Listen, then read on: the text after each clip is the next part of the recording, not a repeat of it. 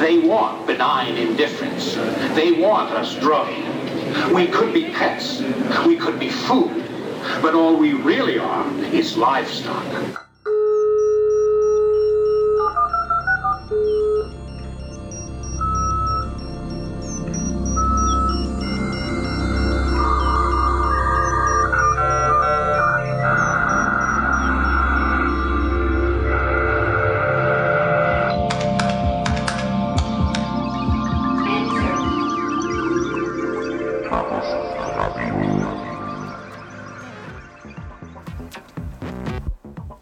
Hallo, hier ist Chaos Radio Express, Ausgabe Nummer 23. Aber keine Ausgabe für Paranoiker, wie das vielleicht zu erwarten gewesen wäre. Aber trotzdem ähm, haben wir ein Thema ausgesucht, was vielleicht für angehende Paranoiker ganz brauchbar ist, nämlich OpenVPN, virtuelle private Netzwerke und am Mikrofon wie gewohnt Tim Pritlove.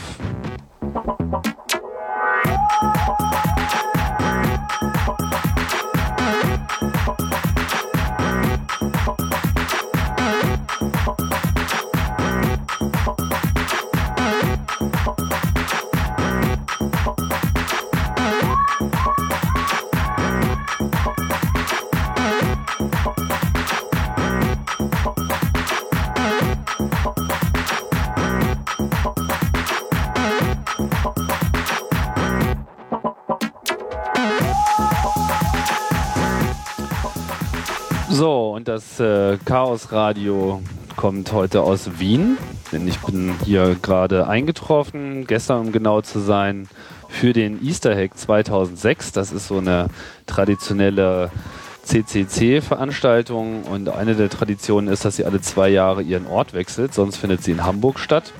Und dieses Jahr fiel die Wahl auf Wien. Und ähm, ja, wird ab morgen, also heute Aufnahmezeitpunkt, mal gucken, ob wir das heute auch noch publiziert bekommen, 13. April. Morgen ab dem 14. wird das dort äh, gehen. Das ist eher ein gemütliches Treffen und findet in einer brandneuen Location statt, nämlich dem MetaLab. Und das MetaLab ist so ein, ja, schwer zu sagen, ein, äh, ein, ein Ort, in dem sich mehrere Gruppen treffen werden. Ähm, Hacker und andere Völker werden dort ihre neue Heimat finden. Das ist alles äh, sehr spannend und ich hoffe, dass ich da später auch nochmal von berichten kann. So, jetzt soll es aber erstmal um VPN äh, bzw. um OpenVPN gehen. Und äh, dazu habe ich auch noch einen kompetenten Gast eingeladen, nämlich den Angelo. Hallo Angelo. Hallo Tim. Du bist ja auch äh, nicht das erste Mal dabei. Wir haben uns ja neulich äh, schon ein bisschen über Macintosh Security, Security unterhalten. Heute soll es mal nicht so sehr um Macintosh gehen, sondern um OpenVPN. Und OpenVPN ist eine Software, die man einsetzen kann, äh, ja, eigentlich auf ziemlich allen Plattformen, läuft auf dem Mac, läuft äh, unter Windows, aber läuft vor allem natürlich auch auf den Unix-Umgebungen. Äh, Dafür ist es natürlich primär entwickelt worden und erlaubt einem das äh, Einrichten eines virtuellen privaten Netzwerks. VPN ist wieder so ein tolles, äh, tolles Buzzword. ja, aber wozu bräuchte denn das eigentlich? Also ähm, es gibt ähm, eigentlich ziemlich viele Einsatzszenarien von ähm, VPN generell. Ähm, es fängt halt damit äh, an, dass man zum Beispiel, ähm, dass eine Firma zum Beispiel zwei Sitze hat einen in Berlin und einen in Wien und sie möchten ein virtuelles LAN generieren. Äh, möchten halt irgendwie verschlüsselt, schön verschlüsselt über das Internet ihre Daten bequem austauschen. Also quasi die beiden Firmennetzstandorte zusammenfassen, so als wären sie an einem Ort. Ja, genau. Das ähm, fühlt sich dann so an, als hätte man ein langes Ethernet-Kabel irgendwie gespannt ähm, und läuft natürlich verschlüsselt alles durch das Internet. Mhm. Ähm, dann Wo man ja früher dann auch mal Standleitungen extra für äh, rangeholt hat. Und jetzt kann man halt auch das böse Internet benutzen, weil in dem Moment, wo man eben OpenVPN benutzt, ist es verschlüsselt und von daher. Hoffentlich hinreichend sicher. Hoffentlich hinreichend sicher, genau. Genau. Und ja. Und was mir äh, gerade auch wieder äh, aufgefallen ist, als ich unterwegs war in Israel zum Beispiel, wenn man da also im Hotel Internetverbindungen sich erkauft, also abgesehen davon, ja. dass es bekloppt teuer war, ja. waren halt die Hälfte der Ports gesperrt, man konnte dieses und jenes Protokoll nicht machen. Das kann man damit ja auch umgehen. Ja, das Tolle ist halt auch, dass ich ähm, mit OpenVPN ähm, mir ein, ähm, ja, so ein kaputtes Netz, wo alle möglichen Ports gesperrt sind und so weiter, in ein richtiges Netz verwandeln kann. Ähm, das sieht dann so aus, dass ich ähm, einen Tunnel aufbaue zu einem Endpunkt, der irgendwo im Internet liegt. Das kann zum Beispiel ein Dedicated Server sein. Äh, und dass ich danach meine Default-Route durch den Tunnel setze und ab dann der gesamte Traffic durch diesen Tunnel hindurch geht. Und auf der anderen Seite wird das halt rausgenattet und das ist dann so, als hätte ich irgendwie ein ganz normales, tolles Netz, wo halt nichts gesperrt ist. Ja, man verlegt quasi den Einstiegspunkt wo man, ab wo man sozusagen in das Internet äh, gerät, an einen anderen Ort als da, wo man tatsächlich angeschlossen ist. Man umgeht einen oder mehrere Provider und kommt genau da an dem definierten Ort raus, wo man eben seinen Server eingerichtet. Aber dafür braucht man natürlich auch die entsprechende Serverinfrastruktur, die man ja nicht so ohne weiteres äh, erstmal kriegt. Ja, also man muss natürlich ähm, dafür erstmal einen OpenVPN-Server einrichten. Und ähm, da muss man halt, äh, braucht man halt irgendwie einen Trusted Endpunkt irgendwo mit einer guten Anbindung, damit das halt dann nicht auch elend langsam ist. Genau, aber ich meine, sowas ist ja auch relativ einfach zu kaufen. Da geht man zu irgendeinem Internet-Provider ähm, beziehungsweise einem, einem Internet-Hoster, würde man in dem Moment äh, eher sagen, also wo man sich einen, einen, kompletten Computer, also entweder seinen eigenen Computer hinstellen kann, wenn man es ja. übertreiben möchte, oder man ja. mietet sich quasi ein Gerät oder auch nur ein, ein Teil eines Gerätes, den ja. man sich mit mehreren Leuten teilt und hat quasi nur so ein Dial-In für das eigene VPN. Richtig? Ja, genau so sieht das aus. So machst du das auch wahrscheinlich, ne? Ja, also ich habe mir jetzt für den letzten Kongress äh, speziell so ein Setup gebaut, weil der Kongress ist ja natürlich auch immer auch so ein Szenario. Äh, eine Kriegszone, das Netz auf dem Kongress. da wird ja gesnifft, äh, ARP-Spoofing betrieben und äh, Man-in-the-Middle-Attacken und alles hat man da. Und sobald der Tunnel natürlich einmal steht, irgendwie zu seinem sicheren Endpunkt, kann man halt auch die, seine Firewall irgendwie hochfahren und nur noch diese UDP-Pakete, irgendwie die VPN-Pakete zulassen und ist dann halt für Leute aus dem LAN halt nicht mehr angreifbar. Mhm. Und hat halt irgendwie kann. Also man ist sicherlich schon, schon noch angreifbar, aber die potenziellen ja, Löcher klar. sind äh, vielfältig geschlossen. Man kann natürlich aber in dem Moment auch nicht so ohne weiteres Dienste im lokalen Netzwerk anbringen, weil man ist ja sozusagen raus. Ja, ja also ne? man kann natürlich noch eine, eine, lokale Route, also man kann natürlich noch eine Route für die ähm, Server im lokalen Netzwerk natürlich bestehen lassen. Man würde dann nur die Default-Route durch den äh, durch den Tunnel legen, sodass halt, ähm, dass man halt die lokalen Dienste halt auch noch weiterhin nutzen kann. Mhm. Ja, also Kongress ist natürlich super, äh, super Beispiel für, für so ein Szenario. Da haben wir ja vorhin schon mal so ein bisschen drüber nachgedacht. So, und außer, also außer diesen minder bemittelten Orten, wo halt das Internet nicht die notwendige Qualität hat. Also an der Bandbreite, muss man gleich dazu sagen, kann man natürlich nicht drehen. Also die Bandbreite ist halt einfach nach wie vor dieselbe.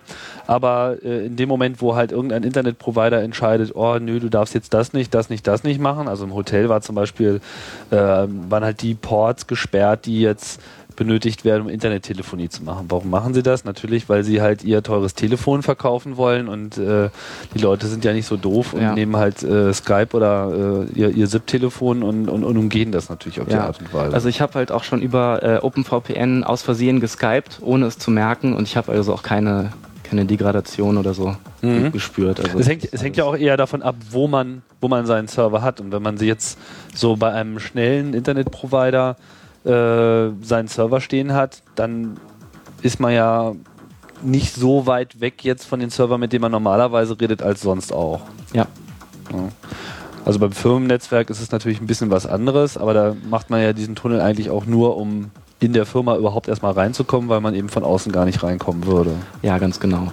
Das ist natürlich auch noch, ähm, auch noch ein Punkt für Firmen, dass ähm, die Mitarbeiter dann halt von zu Hause auch arbeiten können gehen dann in das VPN rein und äh, man kann das auch so einrichten, dass nur äh, bestimmte Routen in das interne Netz der Firma gesetzt werden, die dann durch den Tunnel gehen. Das heißt, dein, dein normales Internet bleibt so an und bestehen, wie es ist. Mhm. Es kommen nur ein paar Routen dazu, ein paar spezielle Routen durch den Tunnel, dass du halt irgendwie dich in das ähm, Firmennetz reinconnecten kannst.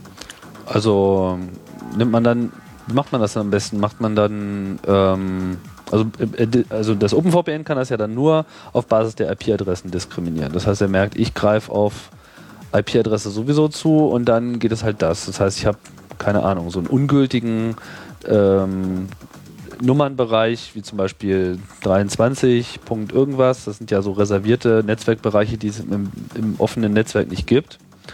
Vielleicht auch nochmal ein interessantes, interessanter Hinweis, dass also alles, was mit einer 23 anfängt, ist keine offizielle IP-Adresse. Das war nur so ganz nebenbei. Und ähm, deswegen kann man die eben auch verwenden für seine eigenen äh, Netzwerke. Das wäre die eine Möglichkeit. Oder man biegt halt sogar komplett über DNS ab und weiß auch nicht, wird, macht man, nimmt man dann den offiziellen Adressraum raus oder sind das dann eigentlich lokale Adressen, die man am besten nimmt? Ähm, also man kann das halt so machen. Man hat ja in der Firma dann meistens ein internes Netzwerk. Das ist dann so ein 10.0 oder 192, 168 oder sowas. Oder und 22. wenn du dann dich in das VPN connectest, dann ähm, fährst du ein virtuelles Netzwerkinterface hoch. Das ist dann eben das TUN-Device oder das TAP-Device. Ähm, und äh, kriegst dann dort drauf eine IP-Adresse aus dem internen Netz dort, wo du dich rein connectest, wo das VPN, wo der VPN-Server steht. Mhm. Und ähm, wenn du halt ähm, diesen, ähm, das, diesen Tab-Treiber benutzt, ähm, dann ähm, kannst du auch noch ähm, die, diese Devices, also die Netzwerkinterfaces bridgen, sodass, äh, sodass du halt, äh, dass es halt so ist, als wärst du dort im internen Netz mit Kabel angesteckt. Das Okay. heißt, du, äh, du kannst auch ähm, Broadcasts empfangen und kannst also auch Okay, also sollten wir jetzt vielleicht erstmal nochmal kurz äh, erklären, was eigentlich OpenVPN genau ist. Also VPN als solches ist ja erstmal ein allgemeiner Begriff. VPNs gibt es viele, es gibt da verschiedene äh, Lösungen und OpenVPN, wie der Name das schon naheliegt, ist halt eine Open Source Software, die unter GPL-Lizenz vertrieben wird. Jeder kann sich das runterladen, jeder kann sich das installieren und benutzen, wie er es möchte, für jeden Zweck. Und wenn man halt jetzt OpenVPN nimmt, dann ist das zunächst einmal ein ja nicht besonders benutzerfreundlich gestalteter Satz von äh, Kommandos und äh, einzelnen Skripten, die man dort ausführen muss. Verschiedene Schritte müssen eingeleitet werden, bis man so ein Setup hat. Und wenn dieses Setup dann läuft, dann aktiviert man äh, bei Bedarf, wenn man halt ins Internet geht und sagt, okay, ab jetzt brauche ich reines Internet oder privates Internet, geheimes Internet, ich möchte irgendwie in meine Firma Internet, all diese ganzen Fragestellungen, die wir vorhin ja schon angesprochen haben. In dem Moment aktiviert man das OpenVPN und sagt, okay, schlag mal hier eine neue Route auf und dann je nachdem ist das einfach nur ein Hinzufügen eines weiteren Netzes, wie in deinem Firmennetzwerkbeispiel, oder ist es sogar dieses, ab sofort möchte ich meinen gesamten Internet-Traffic nur noch dadurch machen und ich benutze nicht den Internetprovider, über den ich jetzt angeschlossen bin, sondern tatsächlich treffen meine Pakete erst dahinter auf. Und privat ist das Netzwerk halt deshalb, weil der Weg zu meinem Server komplett verschlüsselt ist. Das heißt, von dem Zeitpunkt an, wo die Pakete meinen Rechner verlassen, bis zu dem Server, ist es halt theoretisch zumindest unangreifbar oder zumindest nicht lesbar und äh, im Idealfall auch nicht veränderbar. Und ähm, ja, und so, und so, so funktioniert äh, dieses ähm, Open, OpenVPN im Prinzip. Ich meine, so funktionieren fast alle VPN-Systeme, aber OpenVPN natürlich auch. Ähm, so, auf dem Computer selber ist das aber im Prinzip nur ein Programm. Das heißt, äh, wie man so schön sagt, es läuft im, im User Space. Und in dem Moment, wo man es aktiviert, baut er eben selber die Verbindung auf und klingt sich dann in das eigene TCP/IP-Subsystem mit ein.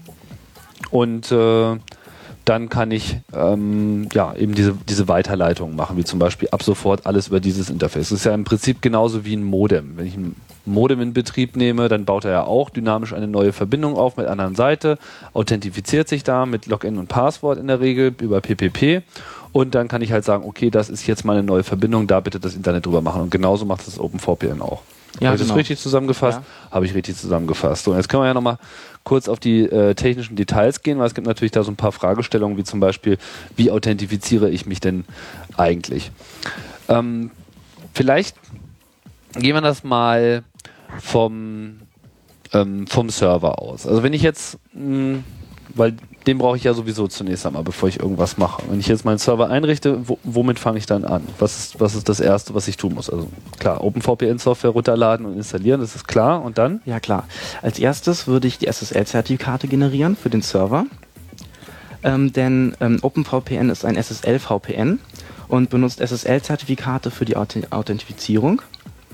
Und ich würde mir also äh, Server-Zertifikate generieren. Also unter anderem, nicht? Also es gibt auch Ja. noch andere Möglichkeiten, das zu machen. Also ich Aber- kann auch noch ähm, äh, Share- Pre-Shared Keys benutzen.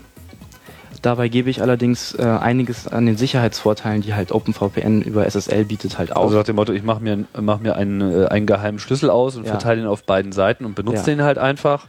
Da geht mir aber dann diese Perfect Forward Secrecy halt verloren, weil nicht jedes Mal ein Session Key erzeugt wird. Ah ja, Wie okay. man das nennt. Das heißt, äh, wenn jemand dann die Verbindung abhört und Ja. später irgendwann mal diesen Key rausfindet, weil er meinen Server reinhackt oder meinen Laptop Genau. klaut, dann ist auch die ganze Kommunikation wiederum entschlüsselbar. Ja, genau, im Nachhinein halt noch. Ja. Und äh, SSL-basiert heißt also jetzt nicht, dass SSL-Verbindungen gemacht werden, wie man das jetzt in seinem Webbrowser hat, wenn man auf Amazon.com geht, sondern, sondern es heißt nur einfach nur, dieser dass erste Teil. Algorithmen benu benutzt werden, um halt die Pakete zu verschlüsseln und zu signieren. Ja, die Verschlüsselung auch, bist du sicher? Naja, RSA und äh, AES, DES und Blowfish kann man benutzen. Das wird ja von der OpenSSL Library provided. Ach so, okay, gut, okay, das, okay, also OpenVPN basiert auf dem äh, auf dem OpenSSL, was ein, ein weiteres äh, Free Software Produkt ist und Genau. dort sind halt auch diese Verschlüsselungsalgorithmen Ganz und er benutzt eben sehr viel von dem, Ganz genau. aber es ist jetzt nicht dasselbe wie SSL im Ja, Browser, klar. aber er benutzt halt sehr viele Sachen und das Wichtigste zunächst einmal ist diese Zertifikatsinfrastruktur. Das heißt, diese äh, digitalen Unterschriften, mit denen man sagen kann, ich bin der und der und ich kann es beweisen. Und jedes Zertifikat besteht aus einem öffentlichen und einem privaten Teil. Und wenn ich halt Ja. den öffentlichen Teil äh, präsentiere und äh, das Ganze mit äh, meinem ähm, quasi unterschreibe mit meinem privaten Schlüssel, dann kann ich halt nach außen hin sagen, ich bin der auch wirklich. Und das ist natürlich Genau. sehr wichtig. Und das hat halt auch noch den Vorteil, dass ich eben eine verschlüsselte Verbindung aufbauen kann, ohne Private Keys austauschen zu müssen. Über dieses Public Key Certificate Signing Mhm. Request Verfahren. Genau. Das heißt, da lässt sich auch in dem Sinne über die, über die Over the Wire nichts äh, weiter abhören. Mhm.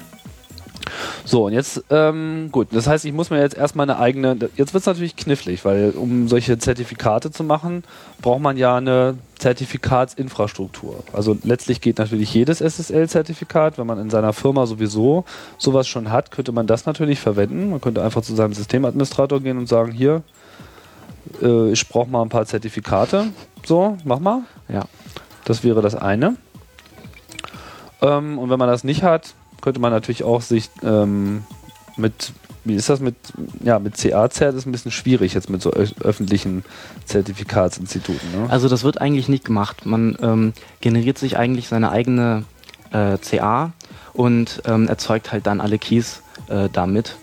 Und man muss natürlich dann die, ähm, die, das, die, die Public CA auf dem Client auch bekannt machen, damit eben die Authentifizierung funktioniert. Du arbeitest also nicht mit ähm, irgendwie von Thorty oder sowas. Ja, ja, klar. Das wäre einfach unnötig, weil du halt Okay, aber, aber man macht das deshalb, weil im Prinzip so die, das Default-Setup, das, was man so normalerweise macht, man kann es wahrscheinlich auch noch beliebig kompliziert machen, aber was man normalerweise macht, ist, alle Clients, die ein Zertifikat präsentieren, was von meiner von meinem Oberzertifikat unterschrieben ist, Ja, genau. dem traue ich. So, Genau. das- das ich muss ja also die Clients am. Server nicht einzeln irgendwie freischalten, sondern alle, die signiert sind, ähm, dürfen halt connecten. Okay, aber das könnte man wahrscheinlich auch anders machen. Ja, ich glaube, man kann auch äh, speziell Clients whitelisten sozusagen. Dass man sagt, nur der und Äh, der und der ja. und sonst keiner. Und ähm, das macht man aber meistens nicht, weil das einfach äh, noch ein auf zusätzlicher Aufwand ist. Was ich halt so natürlich auch immer noch machen kann, ist, wenn jetzt irgendwie mir ein Private Key verlo verloren geht, ein Client Key, ähm, und da war zum Beispiel keine Passphrase drauf oder so, dann kann ich den natürlich auch am Server revoken, den Key. Okay, also man kann schon dann nochmal explizit sagen, Du darfst nicht rein. alle, aber der nicht, Ja, weil genau. der ist doof. Genau, Den, das ist ein geklauter Laptop, der darf hier nie rein. genau. Okay. Ja, dann, äh, gut, also wenn Blacklisting geht, geht ja wahrscheinlich auch äh, Whitelisting. Okay, aber das ist sozusagen der einfache Start. Man macht sich erstmal sein Oberzertifikat und damit äh, erzeugt man weitere Unterzertifikate, die Genau. verteilt man dann eben auf die Clients und einen kriegt natürlich auch der Server. Ja. Und in dem Moment, wo der Client dann versucht, eine Verbindung herzustellen, sagt der Client, hallo, ich bin, weil der hat gesagt, ich bin. Und dann erkennt er, ah, da ist ja mein Oberzertifikat und du darfst hier rein. Und dann ist eine Verbindung hergestellt worden, also eine Assoziation, sagt man ja, glaube ich, weil es ist ja nicht im eigentlichen Sinne eine Verbindung, denn man ist bei OpenVPN sehr frei in der Art und Weise, wie Ja, und Server kann, miteinander ähm, sprechen. Ich kann halt ähm, eine Verbindung über UDP und oder TCP aufbauen. Also nicht und, sondern oder TCP aufbauen. Mhm. Ähm, und ähm, UDP, UDP ist der war Default, sogar ne? zuerst da und UDP ist eigentlich auch der Default. Macht ja auch Sinn, weil es geht ja hier um Pakete und man kann das irgendwie in UDP sehr viel besser einpacken als in, in TCP. Ja, genau. Und es ist halt auch einfach effizienter, ähm, TCP-Verbindungen durch UDP zu tunneln. Also IP, IP durch UDP zu, zu, zu tunneln. Ja, TCP-Verbindungen halt. Unter anderem, ja. Ja. Also ich meine, OpenVPN routet ja quasi IP, also es nimmt ja das komplette IP-Paket, egal ob es durch UDP oder durch TCP entstanden ist und Ja. Verschickt es dann halt durch diesen Tunnel und das tut es, indem es halt normalerweise einfach das IP-Paket in ein UDP-Paket verpackt. Ja. Normalerweise ist es ja genau andersrum. Ja. Und bei TCP hat man halt noch diesen ganzen Overhead und das braucht man eigentlich in der Regel nicht. Es sei denn, man steckt natürlich hinter böser Provider XY, der einem aus irgendwelchen Gründen ausgerechnet auf dem vorkonfigurierten äh, Port eben UDP Ja. nicht erlaubt. Das ist aber selten eigentlich. Ne? Ähm, UDP wird eigentlich selten gesperrt. Ähm, Noch. wo ich halt, wo ich halt immer rauskomme, das ist über, äh, über TCP äh, auf Port 443. Äh, das ist eigentlich so gut wie nie gesperrt, weil ähm, HTTPS natürlich darüber geht Mhm. und ähm, man muss ja auch irgendwie HTTPS benutzen können und das ist eigentlich auch in den meisten, in den schlimmsten äh, Netzwerken halt noch erlaubt. Genau, wenn sie das nämlich sperren würden, dann könnten sie sich keine CDs mehr bei Amazon.com kaufen Ja. und äh, dann werden die, die Kunden sicherlich unglücklich. Genau. Das heißt, das ist sozusagen der Fallback. Also in, in dem Moment, wo UDP äh, nicht geht, kann man sich quasi noch ein zweites Setup machen oder man kann natürlich auch gleich sagen, ich mache das sowieso nur über 443, weil besser ist das. Und dann hat man eben einen Port, der üblicherweise nie gesperrt ist, von dem auch, was ja auch ganz interessant ist, von dem auch sowieso alle ausgehen, dass das eh alles verschlüsselt ist. Ja. Also da auch keinerlei besondere Mechanismen jetzt äh, greifen. Es gibt ja so Ports wie, was ich, Port 25, wo Mail verschickt wird, da kommen die Hotels ja auch gerne mal dazwischen und sagen so, oh, Port, Mail verschicken und super, das machen wir gerne für euch irgendwie. Wir haben hier unseren eigenen und injecten dann sozusagen ihren SMTP-Server und so ein Kram. Das äh, könnte ja dann auch noch zu Problemen führen, weil man immer so halbe Verbindungsaufbauten hat, die dann aber irgendwie nicht zustande kommen und man weiß gar nicht warum. Okay, also man kann über UDP und über TCP reingehen, man hat seine Zertifikate gemacht und dann muss man dann noch wahrscheinlich konfigurieren, wie das verschlüsselt werden soll, also welcher Verschlüsselungsalgorithmus zum Ja, Einsatz standardmäßig wird, glaube ich, AES benutzt. Man kann aber auch halt, wie gesagt, auch noch DES und Blowfish benutzen. Falls man es nicht so sicher haben möchte, zum Beispiel. Genau. Und, ähm, und ich habe gesehen in den, in, den, in den Manual Pages, dass da irgendwie auch noch so, ähm, man kann das dann nochmal extra verschlüsseln, man kann auch irgendwie mit TLS nochmal arbeiten, also verschiedene Optionen. Die Liste ist lang, um seine Nächte damit zu verbringen, wie man das noch finaler aufbauen kann. Ähm, okay, das heißt, das ist eigentlich in Anführungsstrichen alles, was man auf dem Server machen muss. Man braucht halt einen Rechner, unter dem es läuft. Also Any Linux will do it oder BSD, je nachdem, je nach Geschmacksrichtung. Und äh, dann installiert man sich OpenSSL und die OpenVPN-Software, macht seine Zertifikate und dann sagt man, okay, jetzt wart mal, bis die Clients kommen. Und dann kommen die Clients. Genau. Und da gibt es ähm, natürlich die, den Kommandozeilen-Client, der halt ähm, überall läuft, überall kompiliert. Der geht halt unter Windows, auf Mac, Linux, Sternchen, BSD, alles, was es so gibt, ähm, kompiliert überall und kann man halt überall, wo es eine Kommandozeile gibt, halt auch ähm, ausführen und benutzen. Muss man sich aber nicht, nicht selber übersetzen. Ich meine, auf so einem Linux-System macht man das halt äh, häufig, aber man kann Ja. äh, sich auch so einen Package-Manager nehmen und es damit installieren. Ja, also auf dem Mac zum Beispiel mit äh, Darwin-Ports kann man das halt auch einfach bauen und ähm, Mhm. Ja. Und dann gibt es natürlich noch für ähm, Windows und Mac grafische, äh, grafische Clients. Äh, da gibt es für Windows die OpenVPN GUI. Die kommt halt mit so einem Installer, wo halt dann auch ein OpenVPN Binary und, und dieser Tab-Treiber Das heißt, man hat eigentlich nur einen Download und dann Ja. irgendwie kommt alles. Genau, und dann kriegt man halt dann meistens vom Administrator oder von demjenigen, der das äh, aufgesetzt hat, dann halt einfach das Config-File und die, die SSL-Keys äh, und dann kann es eigentlich losgehen. Muss also eigentlich nicht mehr viel einstellen, einfach nur noch die, das Config-File in die richtige Stelle kopieren und man kann eigentlich schon die Verbindung Wie starten. lange gibt es das schon, dieses GUI? Ähm, das weiß ich nicht so genau, aber ähm, also die Windows GUI war zuerst da und die Mac GUI gibt es jetzt schon seit, äh, seit fast zwei Jahren, also schon ziemlich lange. Und die Mac GUI, das ist äh, im Prinzip dein Werk, wenn ich das äh, richtig sehe. Tunnelblick äh, Ja, genau. heißt die ja. Software und ist im Prinzip nichts anderes als ein Easy Access User Interface zu einem OpenVPN. Das heißt, die eigentliche Konfiguration bleibt gleich. Das ist Genau. nach wie vor dieselbe Software, man hat dieselben Setup-Files, Ja. die sowieso Cross-Plattform sind. Man kann die nehmen und auf einen anderen Rechner kopieren und dann soll, sollten sie eigentlich äh, genauso funktionieren. Ähm, was, was macht jetzt, was macht deine Software? Was macht, was macht Tunnelblick? Ähm, Tunnelblick ähm, ähm, erstellt ein so ein Menü-Item rechts oben in die Menüzeile, ähm, wo ich halt einfach ganz äh, einfache Knöpfe habe zum Starten und Stoppen der Verbindung. Also ich klappe das auf, das ist ein Menü, kann ich sagen, connecte mich und äh, disconnecte und Das heißt, man konfiguriert seine Verbindungen, die man so normalerweise eben hat, vor Genau. und dann erscheinen die da drin und sagt einfach zack, bumm, verbinde mich und dann, genau.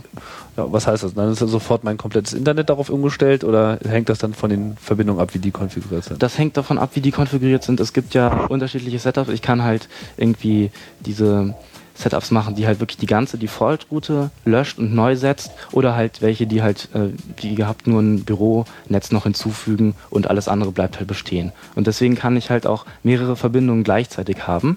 Das benutze ich übrigens auch ab und zu. Dann bin ich zum Beispiel im MacHackers VPN und im Büronetz gleichzeitig drin und das beißt sich halt alles auch gar nicht. Mhm. Cool.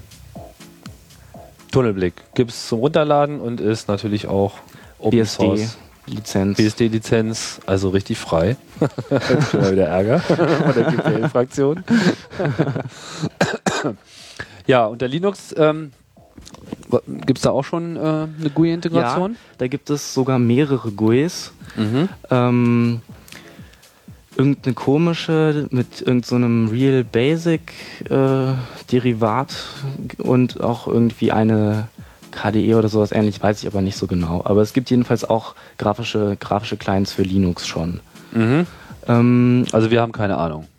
ja, Linux, äh, Wir haben keine Ahnung. Wenn ihr Ahnung habt, ähm, wie immer, könnt ihr uns Feedback schicken. Ist immer gern gesehen. Ähm, chaosradio.ccc.de ist die richtige Adresse. Oder ihr kennt schon unsere tolle Telefonnummer. Äh, 01801 99 33 22 99 55. Anrufen, aufzeichnen und dann kommt das hier mit rein. Würde mich sehr freuen über ein bisschen Feedback zu dem Thema OpenVPN unter Linux und GUIs dafür. Denn das ist ja alles nicht so, also meine, vorhin haben wir uns nochmal irgendwie die Konfigurationsdateien angeschaut. Das versteht man zwar schon irgendwie, aber das ist jetzt auch echt nicht das, was man so zwischen Frühstück und Spazierengehen macht.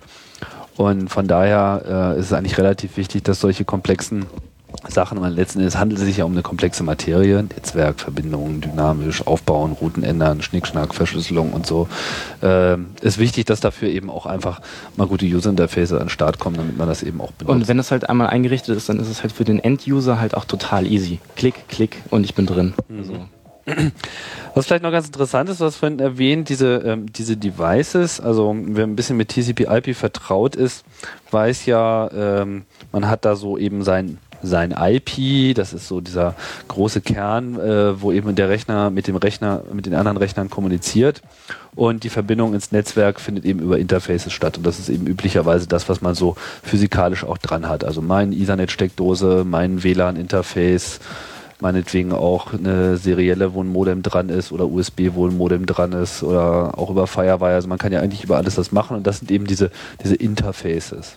Und in dem Moment, wo man aber mit dem OpenVPN arbeitet, kommt ja nicht eine neue Ethernet-Steckdose dazu, sondern das Ganze ist virtuell, daher auch der Name, Virtual Private Network.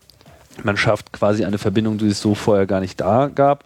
Und dazu braucht man aber auch spezielle Interfaces, diese sogenannten Tunnel-Devices. Und da sieht es aber jetzt bei den Betriebssystemen unterschiedlich aus. Also bei Linux gibt es das alles. Bei Mac Ja. war es schwierig, oder? Ja, also OpenVPN äh, setzt halt die Existenz eines äh, TUN oder eines äh, TAP-Devices, Pseudo-Devices voraus. Und bei Linux und bei den BSDs ist das schon dabei. Ähm, bei Windows und beim Mac sieht das schwieriger aus. Äh, da ist es nicht im Betriebssystem integriert. Und ähm, es gibt aber natürlich ähm, inzwischen oder schon seit längerem auch für beide Betriebssysteme diese TUN-TAP-Treiber ähm, auch alle Open Source. Und ähm, der Mac-Client hat halt noch, also dieser, dieser Mac-Treiber hat halt noch äh, so leichte Probleme, er ist noch nicht so ganz total ausgereift, dieser, dieser Treiber. Also zum Beispiel äh, geht standardmäßig äh, Bonjour halt darüber nicht. Also dieses weil, ähm, Multicast-DNS, genau. dieses Announcen von Diensten im lokalen Netzwerk. Ja, genau, es geht darüber nicht, weil der MDNS-Responder, also dieses äh, Stück Software von ähm, Mac, macOS, äh, will halt äh, da keine Pakete drüber verschicken, weigert sich. Aus irgendwelchen Gründen, die nicht weiter bekannt sind zum aktuellen Zeitpunkt. Ja, beschwert sich über eine falsch gesetzte Network SA Family und sowas. Ah ja, okay. Ähm, mhm. Also ist sicherlich Details. nicht so schwer ja, ja. zu fixen, aber hat sich jetzt noch keiner zu erbarmt. Mhm. Tun und Tab sollte man vielleicht noch erwähnen. Äh, machen im Prinzip beide das Gleiche. Das eine ist bloß, es verhält sich so wie ein Modem, also wie eine Punkt-zu-Punkt-Verbindung, und das andere äh, verhält sich halt wie ein Ethernet, ähm, also wie ein, ein sogenanntes Broadcast-Interface, wo halt mehrere dahinter auch erreicht werden können. Was auch den Vorteil hat, dass wenn man jetzt sein Firmennetzwerk über so ein Tab-Interface verbindet, dass man eben diese ganzen lokalen Dienste darüber aber, aber auch übertragen kann. Also man ist quasi wenn man auch diese, was muss man dazu noch einrichten, diese Bridge auf, dem, auf der Serverseite? Genau, also der Server muss natürlich dann dieses virtuelle Interface und das mhm. LAN-Interface natürlich noch bridgen. Dass es wie eins ist. Genau. Das heißt, derjenige, der über das Netzwerk von außen kommt, ist auch tatsächlich vom Verhalten des Netzwerks her genauso, als hätte er sich jetzt gerade mit dem Ethernet-Kabel direkt da ins Firmennetzwerk reingesteckt. Das ist fein. Und dann, ja, dann sieht man alles. Dann sieht man halt auch diese ganzen Announcements. Und das ist halt für die App, für die Applikation, für die Anwendung natürlich total transparent. Das ist nicht so wie ein SOX-Proxy oder so, wo ich die Anwendung erst noch dafür konfigurieren müsste, mhm. sondern das ist halt total transparent für, die alle, für alle Anwendungen. Die merken also einfach gar nichts und benutzen nee. das so. Ja. Ja, ähm, puh. Damit haben wir, glaube ich, alles ähm, einmal ganz gut durchdiskutiert, ähm, was wir hier äh, gefunden haben zum Thema OpenVPN. Wie gesagt, wenn ihr da noch weitere Hinweise habt, dann ähm, sollt ihr uns die mal schicken. Vielleicht habt ihr noch ein paar coole Ideen für ein paar nette Setups, wie man mit OpenVPN lustige Sachen machen kann. Wo geht man hin, wenn man äh, Infos haben will über VPN, OpenVPN? Ja, ähm, auf der Webseite von OpenVPN, das ist openvpn.net. Äh, dort findet man ähm, natürlich alle Man-Pages und auch How-Tos äh, die halt äh, auch beschreiben, wie man äh, die äh, Keys anlegt und einfache Serverkonfigurationen und auch kompliziertere Sachen. Ähm, und die Clients gibt es, äh, sind dort auch verlinkt für die einzelnen Betriebssysteme, äh, diese fertigen Pakete. Man muss sich halt auch nichts mehr selber kompilieren.